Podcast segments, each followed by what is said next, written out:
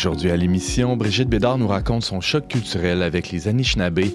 Simon Lessard nous parle du pardon et Benjamin Boivin nous fait des suggestions pour la semaine. Bref, on n'est pas du monde.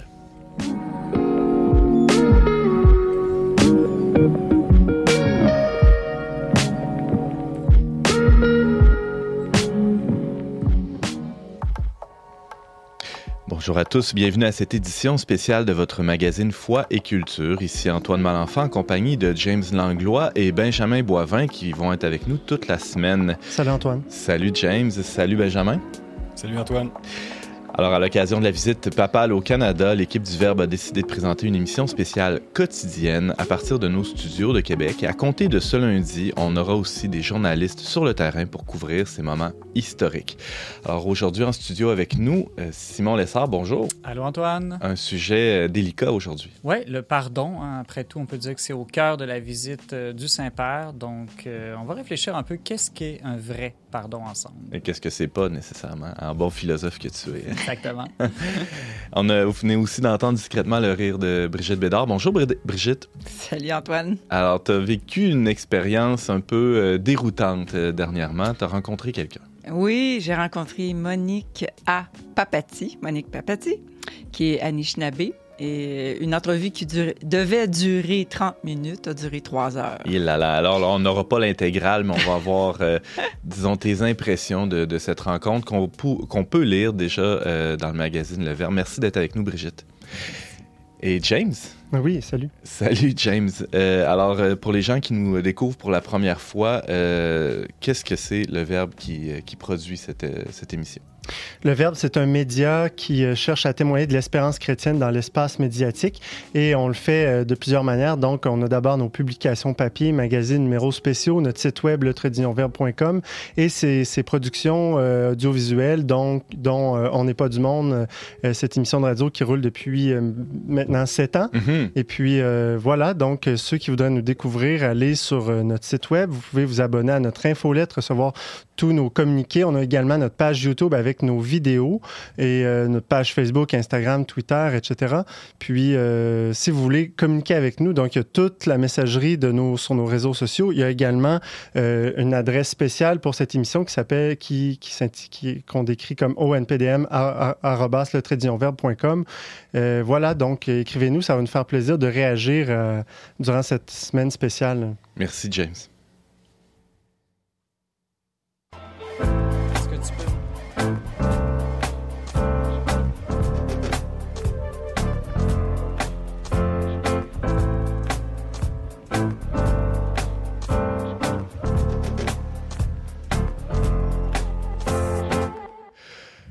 Chaque jour, on commencera notre rendez-vous quotidien avec les nouvelles les plus fraîches, les anecdotes et les faits saillants des dernières 24 heures. Mais puisque le pape arrive au pays aujourd'hui et que les faits les plus marquants de la journée euh, d'hier, ben, c'est qu'il a fait ses valises, hein, c'est rien de sensationnel, on a pensé de demander à notre journaliste Benjamin Boivin de nous préparer un petit topo sur le contexte entourant cette visite exceptionnelle. Bonjour Benjamin.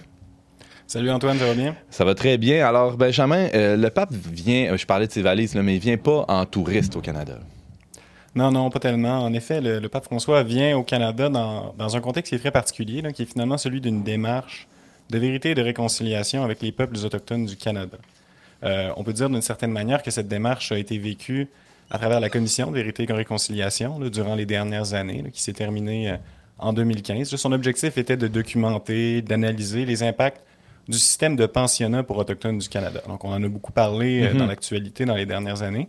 C'est un système qui est étatique, mais dans lequel les églises chrétiennes et évidemment l'Église catholique a été euh, grandement impliquée, a joué un rôle significatif. Puis cette commission-là, ben, elle, a produit un rapport, un rapport très important qui comprenait un, grand nombre de recommandations, d'appels à l'action. Presque une centaine. Et l'une de hein? ces recommandations, comment tu dis? Presque une centaine euh, de recommandations. Oui, c'est ça, environ 80, 94 appels à l'action. C'est très vaste, ça regroupe un, un ensemble d'acteurs extrêmement diversifiés. Ouais. Et l'Église. Euh, l'appel à l'action numéro 58, euh, finalement, mais il visait le, souverain pontife directement. Ce qui était demandé, en fait, c'est que le pape François présente des excuses au nom de l'Église aux communautés autochtones qui ont été concernées par les pensionnats. Hmm. Et puis, cette visite-là, finalement, qu'on est en train de, vivre, ben, elle est le point culminant d'une démarche pénitentielle que l'Église vit depuis, en fait, une trentaine d'années. C'est pas... Euh, c'est pas des quelques dernières années que l'Église s'intéresse à cette question-là, cherche à, revisiter, à, revoir euh, ce qu'elle a, ce qu'elle a fait finalement à travers ça. Alors Benjamin, euh, il y a déjà eu des excuses qui ont été formulées par le passé. Je pense il y a même des, communautés religieuses, divers, euh, diverses instances religieuses qui ont, qui ont déjà pris la parole pour présenter des excuses dans, dans les dernières années. Oui, oui, tout à fait. Les Oblats du Canada présentaient en 1991, c'est-à-dire il, il, y a plus de 30 ans, des excuses aux peuples autochtones pour leur rôle dans l'institution et le maintien des pensionnats. On sait que les Oblats hmm. ont joué un rôle particulièrement significatif dans cette institution-là. Mais il y a eu plusieurs présentations d'excuses particulières depuis ce temps-là, notamment celle du supérieur général des Jésuites qui, à l'échelle de l'Église universelle, en fait présentait ses excuses pour des, euh, des erreurs passées de l'Église dans le contexte de la colonisation des Amériques. Mais là, ce qui est arrivé, c'est qu'il y a eu, euh, il y a un an environ, un peu plus d'un an, ben, la découverte de possibles sépultures non marquées dans les environs de l'ancien pensionnat autochtone de Kamloops. Puis là, ça a vraiment fait ressurgir l'enjeu euh, dans l'actualité nationale. Et puis dans le contexte de ces découvertes-là, dans les mois qui ont suivi, la Conférence des évêques catholiques du Canada a choisi de présenter des excuses officielles qui regrouperaient l'ensemble des évêques. Et puis à travers ces excuses-là, ben, de réitérer en fait l'ensemble des excuses qui ont été présentées par des évêques ou par des communautés religieuses spécifiques dans le passé. Et puis, ben, ça, ça a été suivi euh, quelques mois euh, par la suite d'une du, décision du pape François de présenter des excuses aux communautés autochtones lui-même, après les avoir reçues à Rome. Là, il y a eu une délégation importante de communautés autochtones qui sont venus à Rome rencontrer le pape François. Et puis à la suite de plusieurs journées de rencontres, le pape François a présenté des excuses. Et le but de la visite, finalement, c'est de, réitérer ces excuses-là, mhm. mais en territoire canadien. Donc le pape François vient au Canada rencontrer les communautés autochtones principalement. C'est vraiment l'objectif de la visite. Ça détermine les lieux où il va aller, les personnes qu'il va rencontrer. Et puis à travers ça, ben, le but, c'est de présenter des excuses à ces communautés autochtones-là au Canada. Donc, on peut assimiler cette démarche-là finalement à, celle d'un pèlerinage, finalement, d'un pèlerinage pénitentiaire. Et puis, c'est en ce sens-là qu'on peut dire que finalement, la visite va être très différente, je crois, en ton que certaines visites précédentes, notamment du pape Jean-Paul II, qui étaient beaucoup plus joyeuses et festives. C'est quoi l'historique des, visites papales au Canada, Benjamin? Qu'est-ce qu'on a vu? Il y en a eu combien? Euh, et c'était quoi le contexte des visites précédentes? Mais il y a eu très peu de visites euh, papales au Canada. Finalement, il y en a eu une en 1984. C'est la première de toute l'histoire de l'Église canadienne. Euh, le pape Jean-Paul II était venu visiter et c'est vraiment la plus significative, la plus connue. Le pape Jean-Paul II avait vraiment fait un, tonnerre. Il avait traversé le Canada pendant plusieurs, euh, plusieurs journées, une dizaine de journées. ça avait été un très grand succès. Il y avait eu par la suite, en 1987, une nouvelle visite qui visait spécifiquement à rencontrer les communautés autochtones du nord du Canada. Ah de cette visite-là, en fait, était prévue durant la visite de 1984, mais ça n'avait pas été possible pour des raisons météorologiques, finalement. Ah ben. Et donc, en 1987, lorsque le pape Jean-Paul II a visité les États-Unis, il est passé au Canada une journée pour rencontrer ces communautés-là, comme il s'y était engagé, puis retourner à Rome. La troisième visite, la dernière en date, là, ben, elle a eu lieu en 2023 à l'occasion des Journées mondiales de la jeunesse qui, durant cette année-là, se déroulaient euh, euh, à Toronto. Et puis depuis, ben, il n'y a pas eu de pape euh, qui, a visité le Canada, que ce soit euh, euh, Benoît XVI ou le pape François qui n'a pas visité encore. Mhm. Le pape François était venu aux États-Unis, je pense, en 2015 pour les, journées de la famille, à Philadelphie plus précisément. donc il était tout près, mais il n'avait pas traversé la frontière. Ben oui, il était même allé en, 2016 jusqu'à présenter euh, une allocution devant le Congrès des États-Unis, mais il n'était pas rentré au Canada. Mhm. Merci beaucoup, Benjamin, pour, euh, pour ce contexte euh, un peu historique, mais aussi tout, tout, le contexte qui entoure cette visite papale qui, nous, qui nous concerne présentement. merci et à plus tard. Ça fait plaisir, à plus tard.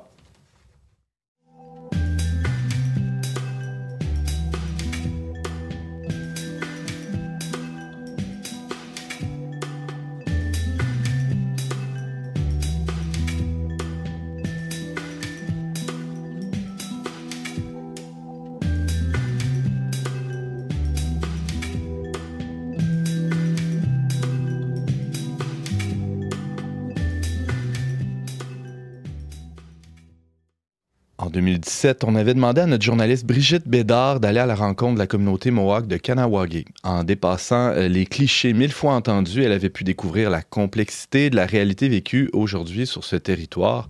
Pour notre édition spéciale du mois de juillet du magazine Le Verbe, c'est une véritable plongée dans l'histoire récente du peuple Anishinaabe qu'elle a pu faire en rencontrant Madame Monique Papati. Brigitte, bonjour. Bonjour.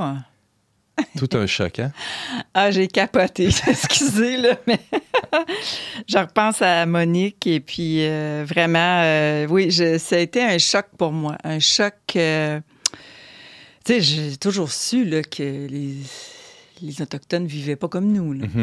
Puis, euh, mais je sais pas pourquoi, cette entrevue-là, j'ai vraiment vu le clash. J'ai comme pris conscience à quel point j'étais ignorante. Hmm. Plus que quand tu es allé à Kanawha. Oui, c'est c'est pas pourquoi ça a fait ça. C'est peut-être que c'était préparatoire quand j'étais à Kanawaki, tu sais. euh, mais euh, j'ai comme vraiment, euh, je sais pas, peut-être que des fois, tu interviews une personne puis elle te touche plus. tu sais. Ouais. Euh, Monique, euh, elle... Raconte-nous qui c'est, Monique Oui, c'est ça. Monique, euh, c'est, elle est professeure à la retraite maintenant de la communauté du lac Simon. Euh, le lac Simon, là, c'est en Abitibi-Témiscamingue, c'est pas loin de Val-d'Or. Alors, ça vous donne une idée. Euh, mais là, elle réside à- encore là. Elle est membre euh, des- de la communauté euh, Anishinaabe euh, de Kitsisakik, qui est au lac Simon, qui est le petit village à Mhm. côté. Et elle est née sur le territoire euh, du Grand Lac Victoria. Donc, euh, elle a grandi au village de Kitsisakik, mais elle est née dans une tente dans le bois. OK? Et elle, euh, actuellement, elle passe euh, ses étés euh, au Grand Lac Victoria euh, et elle est vraiment une des, des doyennes de, de la communauté. Elle s'occupe de la pastorale là-bas. Elle a aujourd'hui 67 ans OK. et euh, elle, euh, je l'appelais pour avoir son histoire parce que je savais qu'elle était, qu'elle avait été dans les pensionnats autochtones très jeune. Et euh, mais moi, à chaque fois que j'ai lu des trucs sur euh, les pensionnats autochtones, je, je trouvais qu'on s'était toujours traité de façon très superficielle. Euh, soit qu'on disait une phrase euh, assassine, il a été abusé sexuellement, mais c'était tout. Puis moi, là, je, je pense que je devais avoir 3000 questions. On n'entrait pas vraiment en- euh, de ce que tu avais lu, tu n'entrais pas vraiment dans le quotidien ou dans la réalité très concrète Dans la vie de la personne, tu sais. de Dans ce que la ça vie- peut être à C'est 8 ça. ans, par exemple, d'être, euh, de vivre tous les jours dans un pensionnat autochtone. Exactement. Et là, tu as pu vivre, euh, en tout cas, ou du moins entendre cette histoire-là euh, de la bouche de Mme Monique Papati. Oui, puis ce que j'ai remarqué, c'est que, puis, euh, je, me- je me le suis fait confirmer par sœur euh, euh, Renelle Lassalle, qui est très proche de Monique. Euh, l- les Anishinaabe, comme la plupart des Autochtones que j'ai rencontrés dans ma vie, ne sont, ils parlent pas beaucoup. Donc, quand tu poses une question, ils vont te répondre par une phrase, peut-être deux, et puis c'est fini. Donc, pour connaître vraiment les détails, parce que c'est dans les détails Mm. qu'on- que tu peux vraiment comprendre ce qu'a vécu la personne, il faut que tu poses des questions. Puis tu poses des questions. Puis là, tu reviens. Puis là, elle dit quelque chose, là, elle part sur d'autres choses. Mais là, tu reviens. Oui, mais là, vous m'avez dit que... Alors, c'est pour ça que mon entrevue a duré trois heures au téléphone. J'aurais aimé ça pouvoir la rencontrer, mais là, c'est un petit bout quand même. Ouais, Il quand faut y aller même. en motoneige là-bas. Là, J'avais pas vraiment le temps. Pas en motoneige au mois de juillet, quand même. Alors, Non, sur une note plus sérieuse, euh, Brigitte, qu'est-ce qui. euh, justement, tu dis que tu as pu, euh, t'as pu presque toucher du doigt là, ce, ce qui était la, la réalité, en Ouais. tout cas à travers les paroles de Monique Papati. Qu'est-ce qu'elle qu'est-ce qu'elle a vécu dans les pensionnats, Monique? C'est vraiment la maltraitance. Hmm. La maltraitance, et puis elle, elle n'a pas vécu d'abus sexuels. là.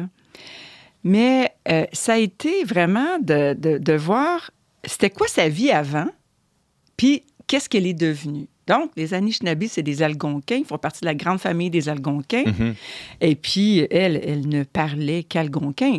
Alors, à l'âge de 5 ans, euh, son oncle qui euh, lui achète une valise, sa mère euh, lui achète des, des beaux souliers neufs, des, des beaux petits bas, un beau gilet, puis tout ça. Puis sa mère lui a confectionné une belle jupe traditionnelle. Et Wow. puis, au lieu de repartir pour la forêt euh, à, à l'automne, parce que la façon qu'ils vivent les Anishinaabe, c'est que euh, l'été, ils reviennent au lac pour la pêche, mais à la fin de l'été, quand arrive l'automne, ben, ils vont vivre en forêt l'hiver. Ils passent tout l'hiver en forêt sous la tente. C'est comme une tente style prospecteur, là, tu sais, qui a un trou, puis là, tu peux chauffer ça au Ouais. bois. Puis là, je disais, mais vous n'aviez pas froid, là? Elle disait, mais non, on n'avait pas froid, on, on, isolait avec du sapinage, puis des billots de bois, puis là, tu bouches les trous avec la mousse que tu ramasses dans le sous-bois, puis, puis euh, les enfants, ben, ils étaient tout en mitouflés, là, Mhm. puis on mettait les enfants dehors avec le père, qui regardait le père travailler, pour qu'ils s'habituent au froid, puis qu'ils prennent des forces. Hmm. Alors, c'était, elle, c'est comme ça qu'elle avait vécu jusqu'à l'âge de 5 ans. Ou là, il y a un hiver où elle n'est pas retournée. euh, Ben, c'est ça. Là, euh, tout d'un coup, euh, elle se retrouve dans un autobus pour aller au pensionnat Saint-Marc, qui est le pensionnat Saint-Marc, pas loin de Val-d'Or, à à peu près une heure d'autobus. Et puis, ça s'appelle Saint-Marc de Figuerie. Là, c'est à 15 minutes d'Amos, à peu près. Puis, finalement, elle ne revient pas. C'est des dortoirs. Puis, Mm. euh, elle va passer l'année, là. Et elle a quasiment pas mangé de l'année. euh, et on lui parlait français. Et on lui a enlevé tous ses vêtements. Euh, on lui a pas laissé sa jupe, même sa jupe traditionnelle, pour qu'elle ait au moins quelque chose de sa maman. On lui les a- cheveux. on lui a coupé les cheveux, coco, comme elle dit, comme un petit garçon. Mm. Et puis, on, a- on portait l'uniforme et les sœurs nous parlaient français. Et elle, elle comprenait rien. Et puis, une cousine euh, qui euh, l'a aidée à, comprendre ce que les sœurs voulaient. Mais elle a vécu vraiment des... des- Elle, elle a euh, passé une nuit à genoux dans le corridor parce que sans... fallait pas qu'elle dorme. Parce que si tu t'endormais, ben, tu revenais le lendemain. Hmm. Puis euh, des trucs comme ça. Mais elle a vu beaucoup de choses. Puis tu sais, pour être traumatisée, tu n'as pas besoin nécessairement d'avoir vécu des choses. Tu as juste av- avoir eu besoin d'être témoin de quelque chose. Puis ça, on, on peut, chacun le savoir dans notre vie, quand on a vu des choses qui nous ont choqués, à jamais, ça reste dans notre euh, psyché. Ouais. Donc, elle, quand elle est revenue au bout de l'année scolaire, elle revient au printemps et puis, qu'est-ce qu'elle apprend? Elle cherche son père. Son père est plus là. Son père est mort. Et les autorités refusaient de lui de, euh, transmettre la nouvelle pendant l'année. Hmm. Mais c'est de savoir aussi comment les chefs des clans ont été pervertis, euh, achetés, corrompus par le gouvernement du Canada, aidés par euh, les- le, le curé euh, du village. Comment ça se passait, Brigitte? Qu'est-ce qu'elle t'a raconté, Monique Papati? Eh bien, en fait, il arrivait, il offrait un chèque de 8 par enfant par mois aux parents, qui évidemment étaient très pauvres. Les parents étaient très pauvres. Mais pourquoi ils étaient pauvres? C'est parce que depuis à peu près 150 ans, le gouvernement puis la, compagnie de la baie du Tusson grugeait année après année le territoire de chasse et de trappe des Anishinaabe. Donc, ça fait moins de territoire, donc moins de ressources Mhm. pour pouvoir vivre, tout simplement. Donc, c'est toute cette industrie forestière qui a empêché le peuple de euh, rester... euh, ben, il était très bien avant, que à ses besoins. ben avant ouais. que les Blancs arrivent, tu sais. Mhm. Alors, ils, ils sont arrivés en bateau, ils sont arrivés en avion. Euh, pour convaincre, forcer, euh, et ils sont allés jusque Et dans le bois. ouais. Ils sont allés jusque dans le bois parce que les familles fuyaient dans la forêt Ah ouais. et puis euh, ils sont allés jusque dans la forêt pour aller prendre les enfants. Mais comme a dit, nous, on était restés au village. Ça a été plus facile de venir nous prendre. Hmm. Euh, on va faire un saut dans le temps, mais il y aura euh, bien d'autres choses dans l'article. Il y a déjà bien d'autres choses dans l'article Ouais. qu'on peut lire euh, sur leverbe.com. Brigitte, il nous reste à peine quelques minutes pour voir qu'est-ce qui, euh, qu'est-ce qui est resté de ça. C'est quoi la suite de, de l'histoire pour. euh, Ben, pour ce qui est très beau, c'est que Monique, euh, écoute, il y a eu toute une vie, puis c'est ça que j'explique, euh, c'est ça que je raconte dans mon article. Je peux pas tout dire ici, mais elle, elle a voulu vraiment, tu sais, en 2015, elle a fait partie de la commission Vérité et Réconciliation. Mhm. Elle a témoigné avec une sœur à côté d'elle. Ah ouais. Hein? Et elle, elle s'est réconciliée avec sa propre mère parce qu'elle en a voulu à sa mère de l'avoir abandonnée. Tu peux pas comprendre à 5 Ben ans non. que tes parents ne se sont pas battus plus que ça, mais ils pouvaient rien faire. Mm. Donc, elle s'est réconciliée avec sa mère. Elle s'est réconciliée avec elle-même parce qu'elle n'a pas eu une vie facile après ça. Elle a sombré dans l'alcoolisme, bon, puis plein de choses. Elle a perdu un enfant. Et puis, elle s'est réconciliée avec euh, l'Église, avec sa foi, parce qu'elle était chrétienne avant que tout ça arrive. hein. Ah ouais. Ils priaient matin et soir. Ils faisaient le chapelet, ils priaient, faisaient leurs prières. Euh, sa foi, elle l'a eu de sa grand-mère. Donc, euh, c'était même pas pour leur euh, faire avaler l'Évangile qu'ils ont mis. C'était vraiment pour les, les, les, assimiler, pour leur... Euh, Couper leurs racines Absolument. culturelles. Et elle, elle est allée retrouver ses racines, justement. Elle est retournée dans le bois, puis c'est un peu ça que je raconte aussi. Mm-hmm. Et c'est ce qu'elle fait encore aujourd'hui. Tu l'évoquais en début. Elle enseigne les jeunes à, les us et coutumes à Anishinaabe qu'elle avait perdu. Brigitte Bédard, euh, évidemment, ça donne, euh, ça donne l'eau à la bouche. Là. En fait, on a envie de, lire ce reportage euh, que tu as préparé pour Le Verbe. On, retrouve ça évidemment dans le magazine en édition papier, mais aussi sur notre site web, le traitdunionverbe.com. C'est intéressant parce que Monique Papati, c'est pas la première fois qu'elle parle dans les médias. On peut la voir dans un, il y a une vidéo sur Vice Québec. Oui. on la voit dans sa cabane à sucre. C'est super. C'est fascinant aussi. On peut la, la rencontrer à travers une vidéo qui est publiée sur le site de Mission Chez nous, un organisme dont on va parler cette semaine, assurément. Euh, Brigitte Bédard, merci de nous avoir partagé tes impressions sur, euh, sur cette rencontre. Euh, Miigwech, je te dirais. Ça veut dire merci. ah, ben, merci, Brigitte.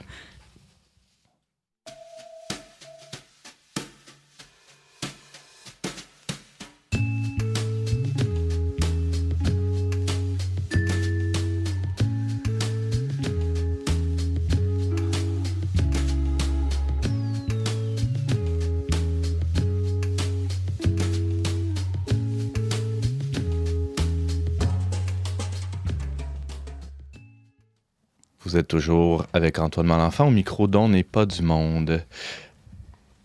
Au cœur de cette visite du pape François au Canada, il y a cette fameuse demande de pardon de la part du chef de l'Église catholique envers les Premières Nations, les Métis et les Inuits. Mais de quoi parle-t-on exactement quand on parle du pardon? Est-ce que c'est la même chose que des excuses? Pour en discuter, on a avec nous le chroniqueur Simon Lessard qui s'est penché sur la question. Salut Simon. Allô Antoine. Pour commencer, ça serait peut-être intéressant, Simon, de dissiper un malentendu là, qui, euh, qui demeure sur le concept du pardon. C'est quoi le rapport euh, entre le pardon et la justice? Est-ce que c'est concurrentiel? Est-ce que ça peut être complémentaire? Euh, tu as sûrement réfléchi à ça.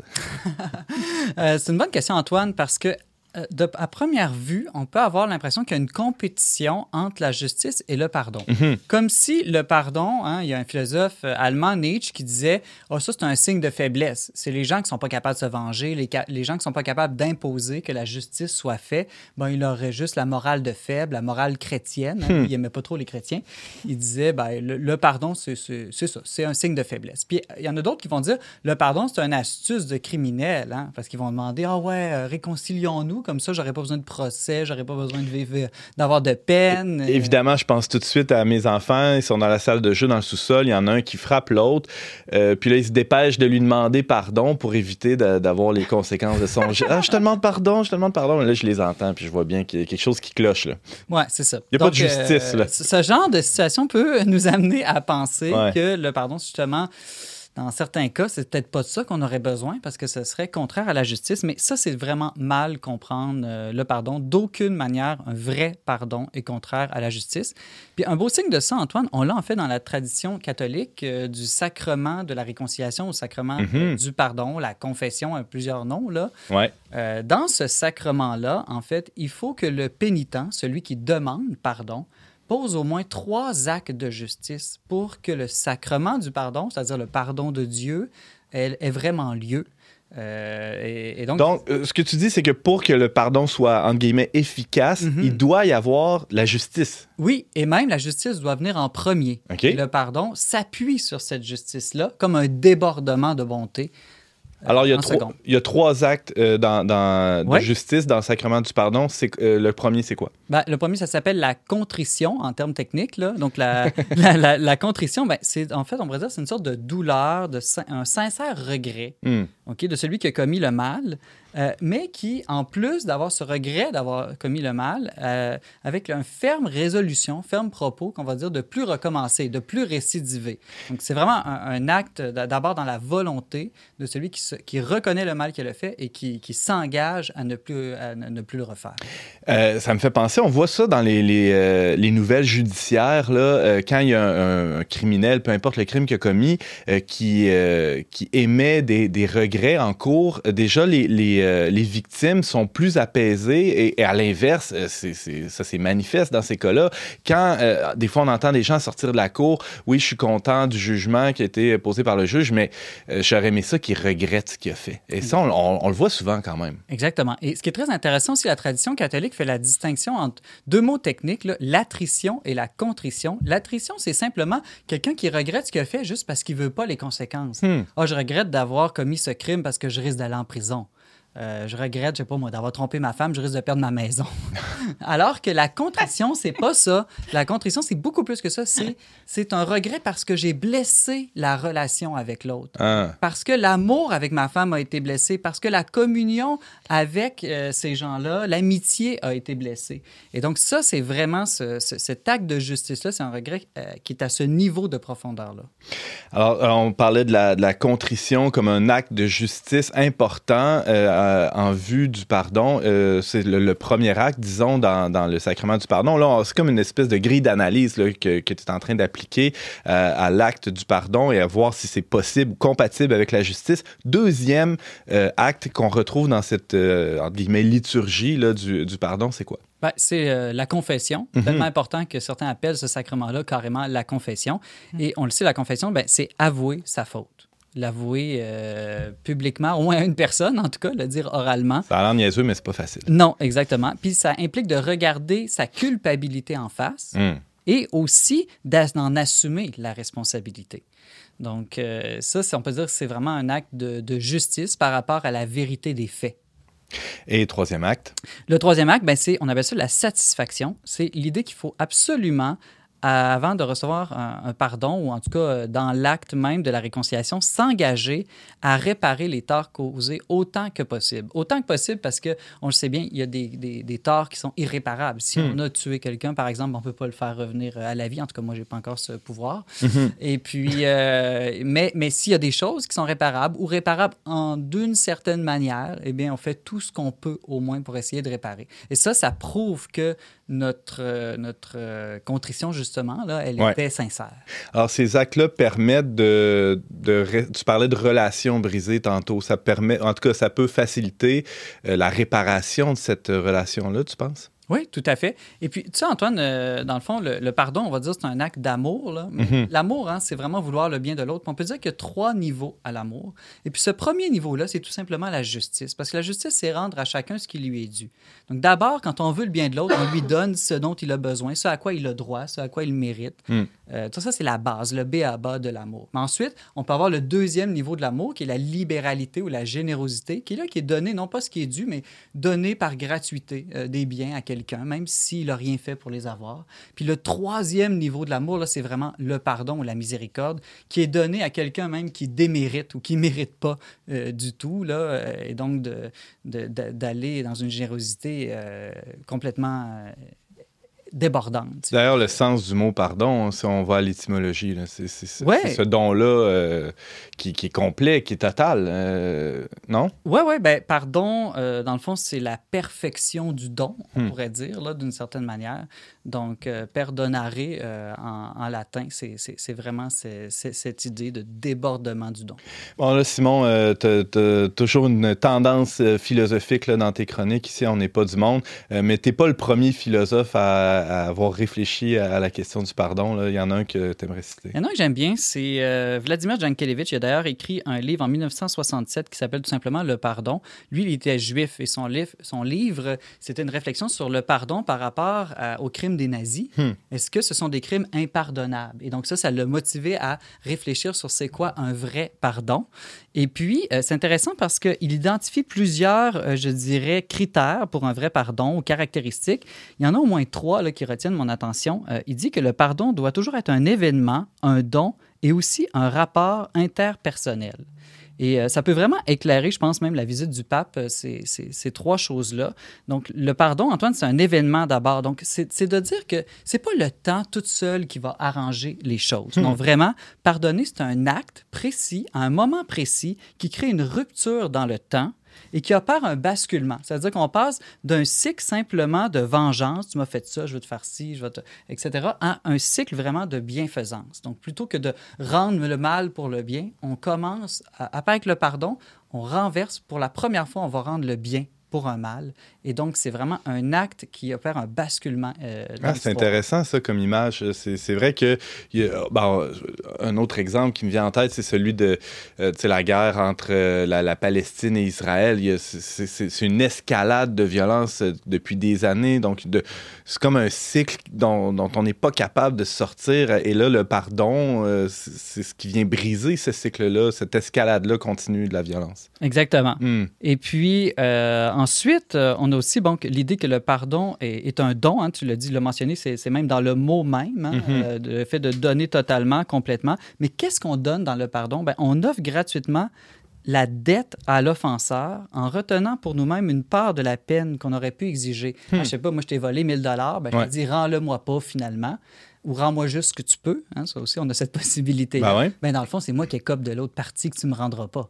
C'est prendre sur soi la faute de mm. l'autre. Il y a quelque chose de foncièrement chrétien là-dedans. Exactement. Et pour que ce soit un véritable don, un pardon, ça, ça implique que ce soit libre absolument et gratuit absolument. Donc, si on, on, force, des fois, on fait ça avec les enfants, là, va demander pardon à ta soeur, ben, ça peut être pédagogiquement intéressant, mais si dans son cœur, il l'a juste fait avec sa bouche et qu'il ne le faisait pas librement, ben, on n'assiste pas à un réel pardon. S'il n'y a pas de contrition, comme tu évoquais tantôt. Exactement. Donc, il faut faire attention quand on exige le pardon, mhm. on risque d'avoir en fait un faux pardon. En, en, introduction, je parlais des excuses. Tu n'en as pas beaucoup parlé des excuses. Simon, c'est quoi le rapport? Là, la, différence entre les excuses et le ben, pardon? L'idée d'excuse, c'est plus d'essayer de trouver les causes qui expliquent un événement ou même des circonstances atténuantes. Hmm. Donc, c'est plus l'arme des avocats pour diminuer la culpabilité au maximum. Ah, je m'excuse, mais il y avait un bouchon de circulation, c'est pour ça que je t'arrive en retard. Ah le pardon, c'est l'inverse de ça. C'est reconnaître vraiment sa culpabilité. Je te demande pardon, j'aurais dû partir plus tôt. C'est ça. Donc, c'est vraiment une démarche. Donc, il faut faire attention. Évidemment, les mots peuvent être utilisés dans différents sens. Je comprends qu'on peut demander au pape de s'excuser, mais moi, j'aime mieux qu'on demande au pape oui, et à l'Église et à toutes les personnes en général euh, de pardonner. Je trouve que le sens du mot est plus fort et mieux choisi. Mhm. Euh, un dernier mot, Simon. Euh, ben, la, dernière, le dernier point de Jean Kelevich, c'est que le pardon est un rapport interpersonnel. C'est l'idée que c'est les personnes concernées, de personne à personne, qui peuvent seulement faire un vrai pardon. C'est pour ça qu'il faut faire attention à hmm. demander que des institutions ou des commissions demandent pardon. Ce qui va vraiment opérer une réconciliation entre des personnes, ben, c'est que ces gens-là se rencontrent face à face, ceux qui étaient impliqués, et se pardonnent. Et c'est pour ça que c'est pas anodin que le pape vienne en personne, face à face, rencontrer les Autochtones. C'est sûr que c'est pas parfait parce que là, beaucoup des gens qui ont subi ces, ces, ces, traumatismes du passé sont, sont décédés, sont plus là, mm. mais quand même que le pape... Leurs descendants vivent quand même avec les, avec les, conséquences aussi. C'est ça. Et on se rapproche d'une relation, d'un rapport interpersonnel mm-hmm. par cette démarche-là, ce qui est plus proche d'un vrai pardon. C'est d'ailleurs une des phrases euh, les chocs qu'on retrouve dans le reportage de notre collègue Sarah-Christine Bourriane, euh, qui a publié un, reportage dans nos pages euh, en juillet sur la justice euh, il y a toute une démarche qui se fait entre les Autochtones et les Allochtones autour des, euh, des ateliers Return to Spirit, euh, entre autres dans l'Ouest canadien, mais aussi ici à Québec. Et, il y a cette phrase d'un père au blas, je pense, qui dit à un moment donné dans le reportage, c'est pas les institutions, c'est exactement ce que tu viens de dire, c'est pas les institutions qui peuvent pardonner, se demander, demander pardon, mais c'est plutôt des, des, personnes, des rencontres face à face qui, qui permettent cette réparation-là et cette guérison-là à, à, long terme. Donc, j'imagine que le pape fait cette démarche-là, euh, évidemment au nom de l'Église, mais aussi comme une, euh, une invitation pour les chrétiens euh, de, d'emboîter le pas avec lui dans, dans cette démarche-là pour, pour, des rencontres personnelles éventuellement. Emboîter le plat et surtout ne pas oublier parce que mm. le pardon, c'est l'inverse absolument de l'oubli. L'oubli, c'est pas un événement. L'oubli, c'est pas un don. L'oubli, c'est pas un rapport personnel avec personne. et, et donc, au contraire, le pardon implique un devoir de mémoire, un travail de mémoire, se rappeler les faits et s'entendre aussi. Ça implique cela, ce travail de mémoire, s'entendre sur qu'est-ce qui est véritablement arrivé. Sinon, il n'y a pas de réelle rencontre et de réel pardon si on n'est même pas d'accord à la base sur hmm. ce qui a eu lieu. Fascinant. Euh, oui, Brigitte, oui? Je, voulais ajouter, c'est comme euh, aussi le fait que quand la, euh, le, le pape va là, il va demander pardon. Et ensuite, les Autochtones, on l'espère, vont dire je te pardonne. Mais d'entendre le je te pardonne, ça aussi, il n'y a pas beaucoup d'emphase là-dessus, mais de recevoir le pardon des Autochtones, il me semble que l'Église a besoin de ça. Il me semble que euh, comme euh, chrétien, hmm. comme catholique, j'ai besoin d'entendre les Autochtones dire, on vous pardonne.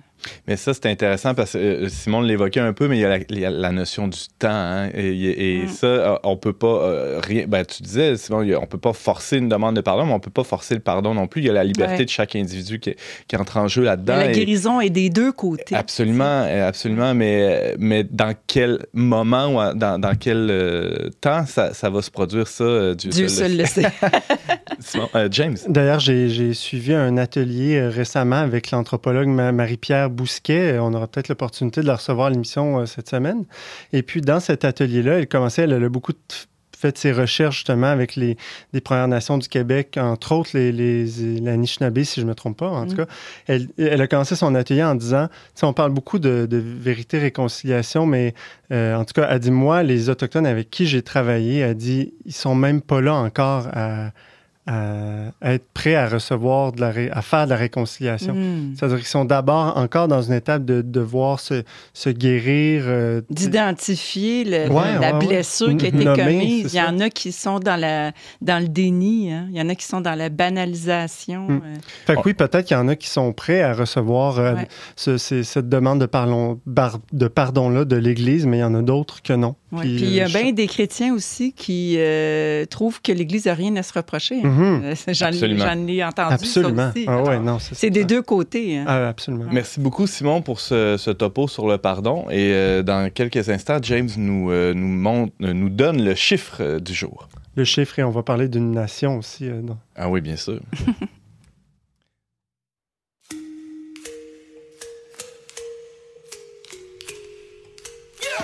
Encore une fois au nom des miens, je reviens sur le tempo. Tant pis si t'aimes pas, moi je les aime trop. Toujours le même combat, avec des mots je débat contre leur politique de merde et leurs secrets d'État. Les couteaux volent bas. Chez moi pour mourir, les oiseaux ne se cachent pas. Non, non, y a plus d'un peuple qui crie à l'aide. Québec, Canada, sous un régime d'apartheid. Nani gudin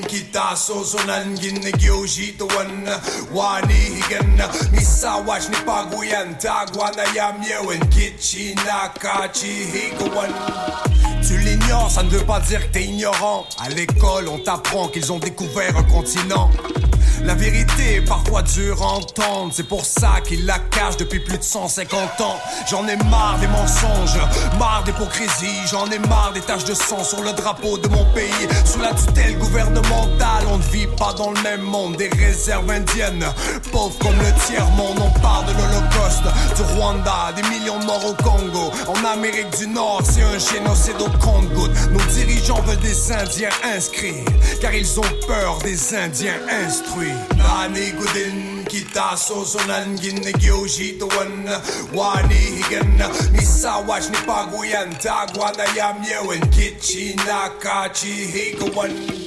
au nom des enfants vendus et déracinés, au nom des femmes disparues et assassinées, des femmes ligaturées à leur insu, un génocide bien planifié. Et ça continue.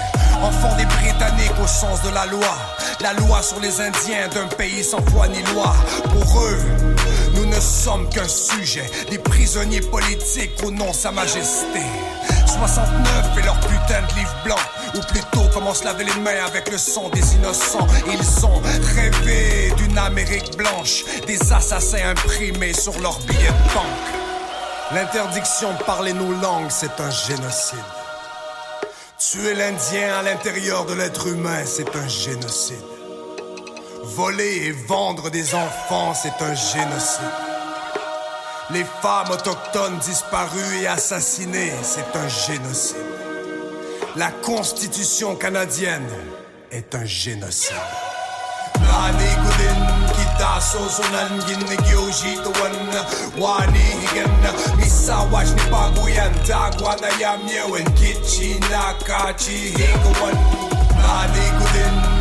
da so so daso sunan ginna gyoshi to wanna wani higanna misa wajni pagu yan dagwa da yam yewen kichi nakachi higa wanna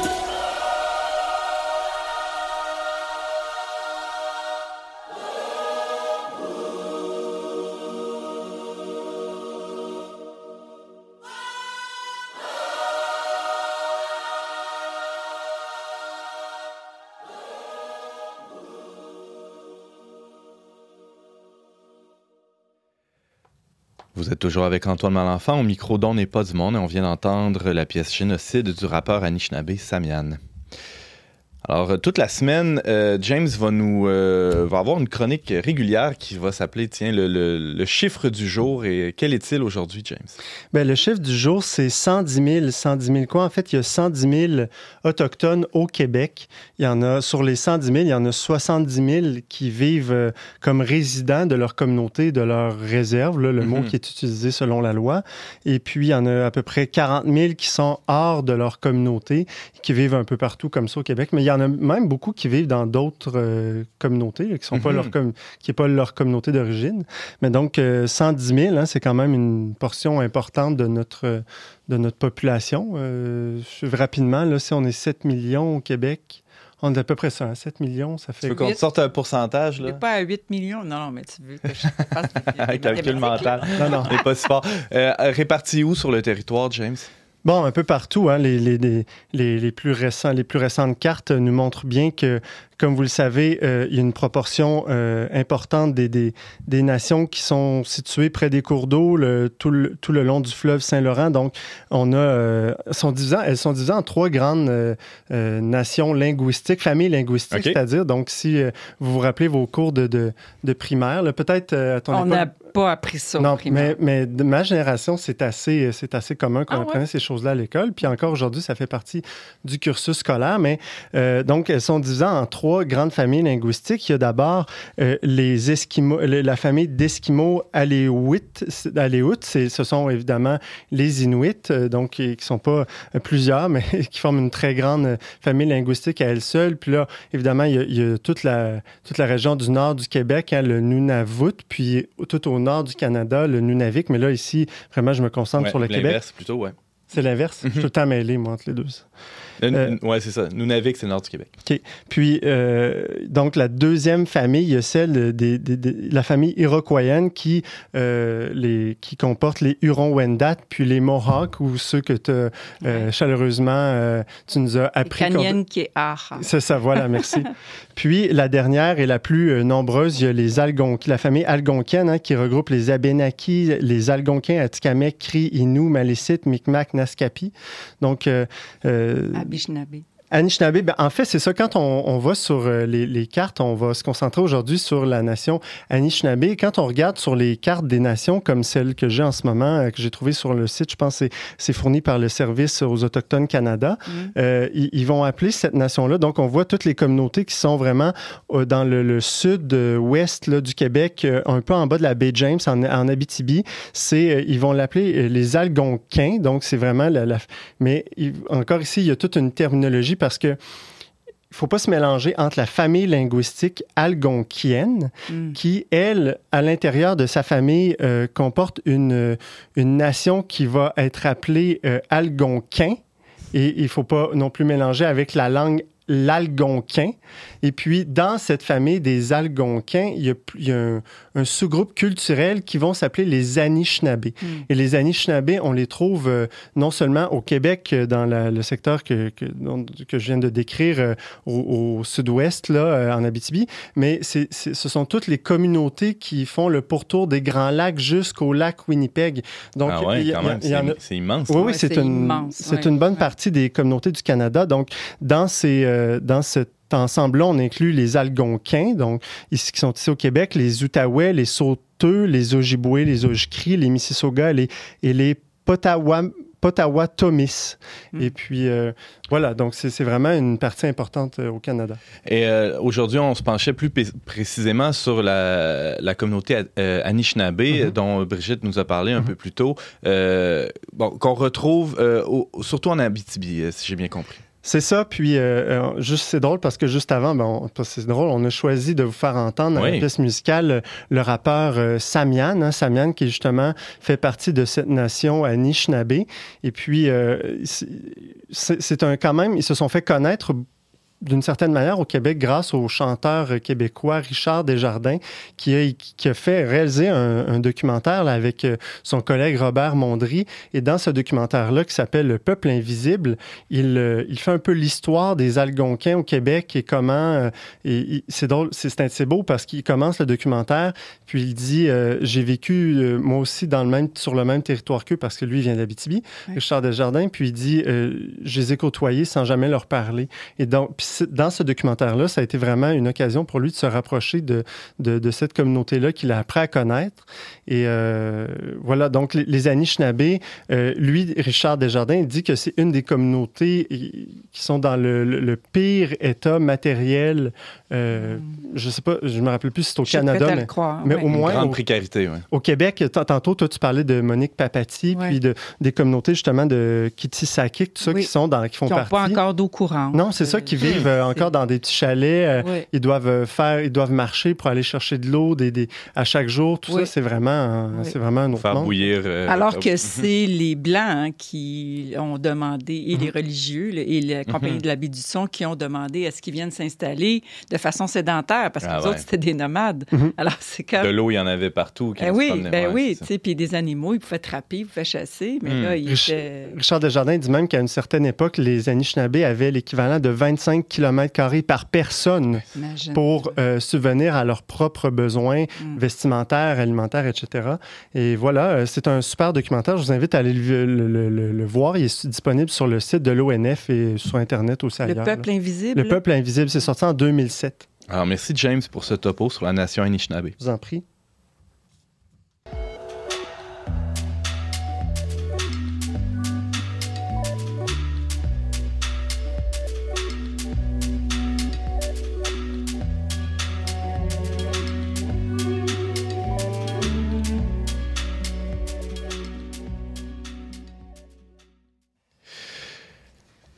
Mon tour de prendre le bâton de la parole pour mettre en lumière une initiative porteuse d'espérance qui s'inscrit dans euh, la démarche de vérité et réconciliation. Aujourd'hui, je vous parle du Cercle Notre-Dame de Guadalupe. Avez-vous déjà entendu parler de ça, vous autres? Non. ça m'intéresse, en tout cas. J'aime beaucoup Notre-Dame de Guadalupe. Ah ah, ben, tu sais, commençons par... Euh, oh non, euh, je, je, regardais ça pour tantôt. Tu veux pas me laisser trop parler? Non, c'est ça. Je sais que si tu pars après, on, est foutu. Va prendre tout ton temps. non, mais ben, en fait... C'est une, une, initiative de la conférence épiscopale canadienne. Ouais, exactement. Plein dans le mythe. As-tu vu mes notes? Non, mais c'est moi qui t'en ai parlé cette chose-là. voilà. Il n'y a plus de secret ici.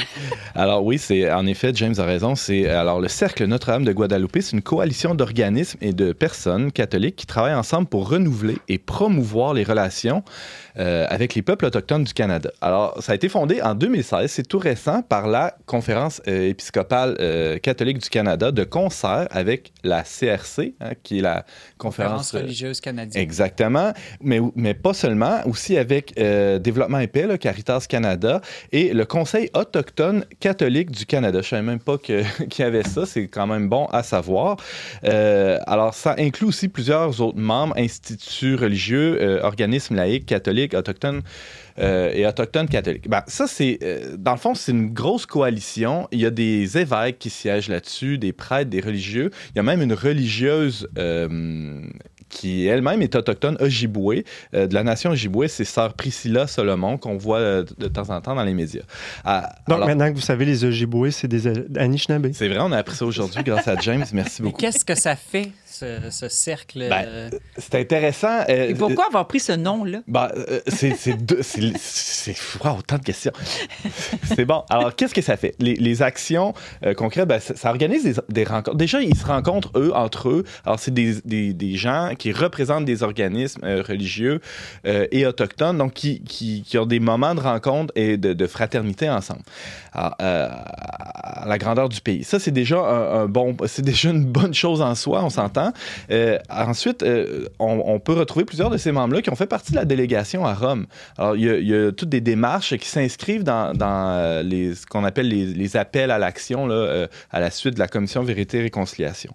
Euh, on peut voir leur site web aussi qui relaie des, euh, toutes sortes d'informations. On peut voir les récentes déclarations à la fois des, euh, des, des, intervenants du côté autochtone, mais aussi des des institutions euh, euh, catholiques. Euh, alors, pourquoi ça s'appelle Notre-Dame de Guadalupe? Avez-vous une idée? Ben, ben. elle est venue rencontrer Juan Diego, qui était lui-même métis, au hmm. moins, en tout cas, ou ouais. au Mexique, par contre. C'était intéressant. Ouais, c'est ça. Alors, en 1531, sous les traits d'une jeune femme aztèque, c'est pas un détail, la Vierge de Guadalupe apparaît à un jeune converti au christianisme, Juan Diego. Alors, ça, c'est intéressant parce que je dis c'est pas un détail, qu'elle apparaît sous des traits aztèques, ben, un peu comme aussi en Afrique, on, a vu la Vierge apparaître sous des traits euh, euh, plus africains, et, même chose ailleurs dans le monde. Alors, on, voit que la, la, foi catholique est pas incompatible euh, avec, avec des manifestations culturelles ou des expressions culturelles locales, et même issues des premiers peuples. Alors, ça, ça c'est comme un espèce de modèle de euh, je dirais, d'intégration sans syncrétisme, hein, finalement, la, Vierge de Guadalupe. Et c'est assurément pour ça qu'elle a été euh, euh, demandée comme patronne de, cercle, de ce cercle-là de réconciliation. Un, dernier truc là aussi, ils, ont, ils ont une prière qu'on peut, qu'on peut réciter peut-être. C'est pas très long, si vous permettez. C'est une, une, prière euh, que, que, tous les chrétiens peuvent. Euh, on, peut, on, peut, retrouver ça sur leur site, que tous les chrétiens peuvent réciter parce que. Ah, je peux euh, la prier, c'est correct. Ah oui, ouais, t'es chrétien. C'est bon. Oh, mais les, les non-chrétiens aussi. Hein. Même si t'es un, un chigouji. C'est quoi un chigouji? Un chigouji, c'est un homme blanc. Ouais. Oui. Puis Monique a dit qu'il se moque souvent des Tchigouji quand ils viennent les visiter. S'ils ont peur des loups.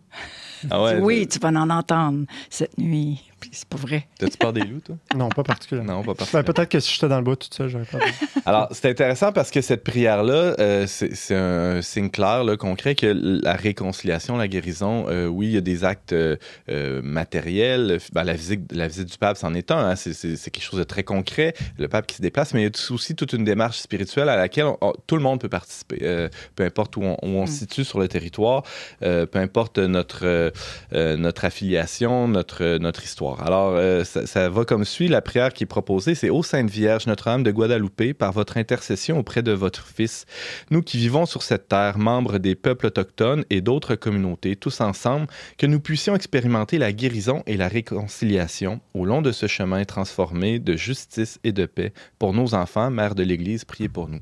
C'est tout simple. C'est beau, amen. C'est tout beau.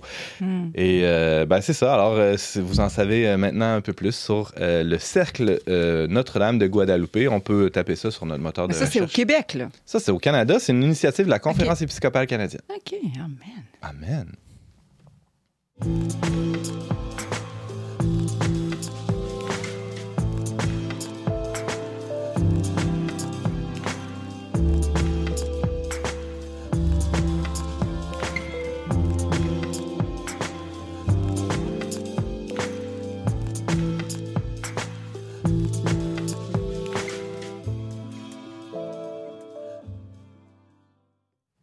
C'est déjà tout pour aujourd'hui, mais avant de se quitter, Benjamin, euh, tu auras chaque jour euh, cette semaine une suggestion pour nous aider à continuer la réflexion sur les enjeux soulevés durant l'émission. Et aujourd'hui, qu'est-ce que tu as à nous proposer? Ben c'est ça. Aujourd'hui, je n'ai pas été chercher trop loin. Je vous propose tout simplement en fait d'aller euh, consulter sur notre site web le dossier sur la visite papale. Bon, évidemment, vous allez trouver là euh, l'ensemble des contenus qu'on a produits pour la visite du pape François au Canada. il y a une diversité de, de perspectives. Il y a les textes, euh, on en a parlé un peu sur la visite papale dans une perspective historique, euh, notamment les, visites de Jean-Paul II. Il y a également des textes qui portent sur les réactions de toutes sortes de communautés, catholiques, autochtones, protestantes et autres, euh, à la visite du pape, des textes sur la, La nature du pardon demandé par les papes également. Sur le mhm. plan des idées, il y a aussi euh, des perspectives euh, plus sociales, plus politiques, là, sur la situation juridique des peuples autochtones au Canada, sur le rôle des gouvernements et sur le rôle de l'Église dans l'émergence des pensionnats autochtones. Et puis, euh, on trouve également dans ce dossier-là des, des, textes qui sont issus d'un numéro spécial, du numéro spécial qu'on a ces temps-ci sur les peuples autochtones en lien avec la démarche de vérité et réconciliation. Et bon, évidemment, il y a des témoignages, des reportages, des textes d'idées, on a toutes sortes de choses. Puis finalement, ben, ça peut être intéressant de noter que la question autochtone au verbe, c'est pas d'hier qu'on s'y intéresse. Euh, en fait, déjà dans le passé, et euh, actuellement sur notre site web, on trouve un, dossier autochtone et puis beaucoup des textes euh, qui sont dans ce dossier-là. Il y en a d'autres, mais beaucoup d'entre eux sont issus d'un numéro spécial en fait qu'on a publié il y a quelques années. On y retrouve notamment des reportages qui ont été faits à Kanawake, à Opchiniwan, Opchiwan, pardon, ou euh, par exemple notre entretien avec, euh, avec Shawit. Donc ça, c'est seulement des exemples, des choses que vous allez pouvoir trouver euh, dans notre petit dossier. Merci beaucoup, Benjamin. Est-ce qu'on a d'autres suggestions autour de la table? Oui, moi, je voulais suggérer la BD, une BD qui s'intitule C'est le Québec qui est né dans mon pays. Quel joli titre. Ah, c'est incroyable. Et c'est Emmanuel Dufour qui a dessiné et écrit avec, c'est sous forme d'entrevue d'un paquet d'Autochtones. C'est aux éditions Éco-Société sous la collection Ricochet. Ça a été édité en avril 2021. Mhm. C'est tout frais. Et c'est 29 beaux dollars. Euh, Qu'est-ce qu'elle raconte, euh, Emmanuel ben, Dufour? Hein, c'est ça, Oui, Emmanuel Dufour. En fait, elle, elle a une maîtrise en anthropologie euh, de l'Université de Montréal. Elle a un doctorat en éducation pour euh, les arts à l'Université Concordia. Elle est aussi dessinatrice et elle travaille euh, au Collège antique. Et elle a raconté comment c'est son voyage chez les Maoris Hein, à l'autre bout du monde, tu sais. C'est les Nouvelle-Zélande. C'est ça. Ce sont les Maoris qui lui ont dit Et, et toi, tes autochtones chez toi, comment sont-ils et elle n'avait. Silence. Elle savait rien. et elle a eu une honte épouvantable, comme moi, j'ai éprouvé euh, quand j'ai parlé avec Monique ou quand je suis allée à Kanawake.